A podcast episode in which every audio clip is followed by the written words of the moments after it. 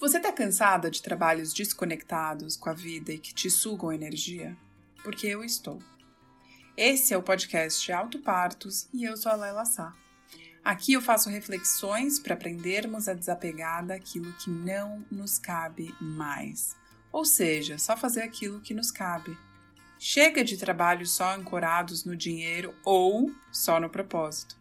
A integração se faz necessária, bem como o auto parto, como um ato de se adultecer e de nos responsabilizarmos pelo nosso próprio prazer de nos sentirmos vivas. Nós podemos gerar mais vida em nós, no outro e no planeta. E se você quiser saber em primeira mão aquilo que eu oferto para o mundo, se inscreva no meu site www.lelasa.com. Agora, bora falar sobre como criar maneiras para sermos mais autênticas, inteiras e conscientes e leve na vida e no trabalho? Como se fosse fácil, né? Bom, vamos lá. Talentos. Você sabe quais são os seus? Não é algo assim, um dom, aquilo que assim você sabe fazer melhor do que ninguém. Só que muita gente confunde com dom um presente divino que cai do céu, que você nasce com isso e é nato. Talento, para mim, é aquilo que você faz bem com facilidade. Só que tem maneiras de você descobrir isso. Às vezes você não sabe quais eles são. Então eu vim te contar um pouco sobre isso hoje. Lá na sua biografia, nos primórdios da sua vida, até os seus 21 anos, a gente pode dizer que você tinha potencialidades. Aquilo que determina o que pode ser uma habilidade. Ou seja, nossa, aquela criança tem potencial. Se for bem desenvolvido, aquilo vira talento. O potencial é uma condição do que pode acontecer ou não. Então, existe a possibilidade daquilo se tornar talento.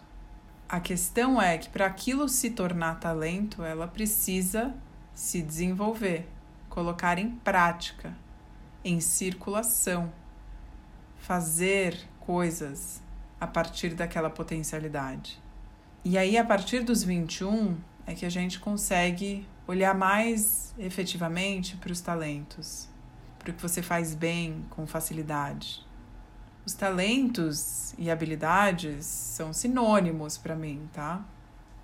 Então, habilidade é aquilo que você já se apropriou e pode colocar a serviço para o outro. É uma maneira de fazer as coisas.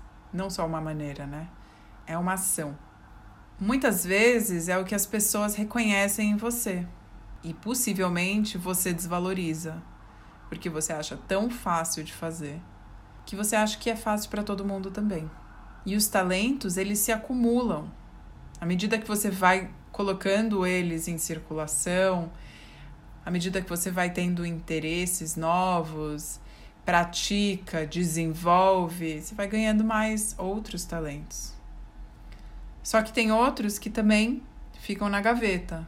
E quando você não coloca eles em circulação, aquilo que antes você dominava, fazia bem com facilidade, pode ser que não é tão fácil assim. Eu mexia muito com torno, por exemplo. Fazia as minhas cerâmicas. Se você me colocar na frente de um torno hoje, pode ser que não saia nada direito. Ou, por exemplo, era jogadora de tênis, nadadora. Eram os meus principais esportes. Eu tinha talento para nadar porque eu praticava três vezes por semana. Hoje eu nado, mas não se compara com aquele talento lapidado de quem treinou três vezes por semana. Faz 15, 18 anos que eu não nado como eu nadava. Então é importante você ver o que você colocou em circulação. E entender que tem maneiras diferentes de colocar esses talentos em circulação. É importante discernir os talentos do ambiente em que você colocou esses talentos para circular, das pessoas com quem você interagiu.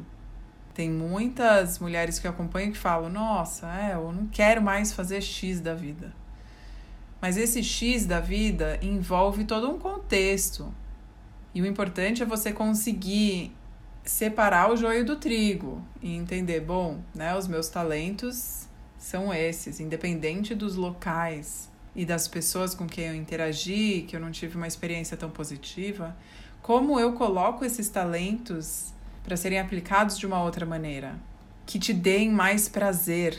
Então, esses são os talentos que eu chamo de talentos maduros.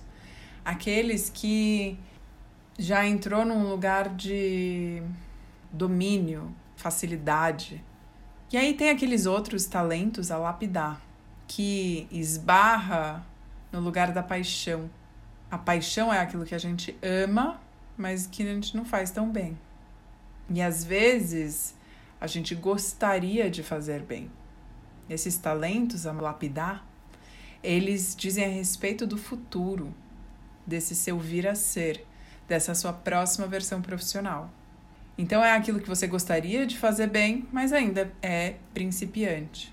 Muitas vezes tem a ver com alguma formação que você precisa fazer para poder ocupar um, uma posição profissional diferente na vida, outros conhecimentos, habilidades, métodos que vão te ajudar a ter a habilidade que você quer. Conhecimento é diferente de talento, tá? Então, talento está mais relacionado à ação. Conhecimento está mais relacionado ao pensar, né? O talento está mais relacionado ao agir. É a sua maneira de transformar as coisas. Então, esses talentos a lapidar, eles têm um potencial, de novo, né? Para você desenvolver, se você se dedicar. E talentos, eles são lapidáveis, né? À medida que você vai colocando em prática, você vai aprendendo e aquilo se torna uma habilidade. Se você quiser mapear os seus talentos e não sabe direito como faz isso e quer se aprofundar no que eu tô te trazendo aqui, eu te convido a conhecer o Casulo, que é o meu curso para você mapear sua trajetória profissional e identificar talentos, paixões, valores, missão e vocação, porque os fatos não mentem. os fatos vão trazer para você o que você precisa saber a partir dessa metodologia biográfica da antroposofia. Então, clica lá no Instagram, você tem acesso ao meu curso Casulo ou no meu site www.lelasa.com.br. No mais, você sabe onde você me acha. Até uma próxima.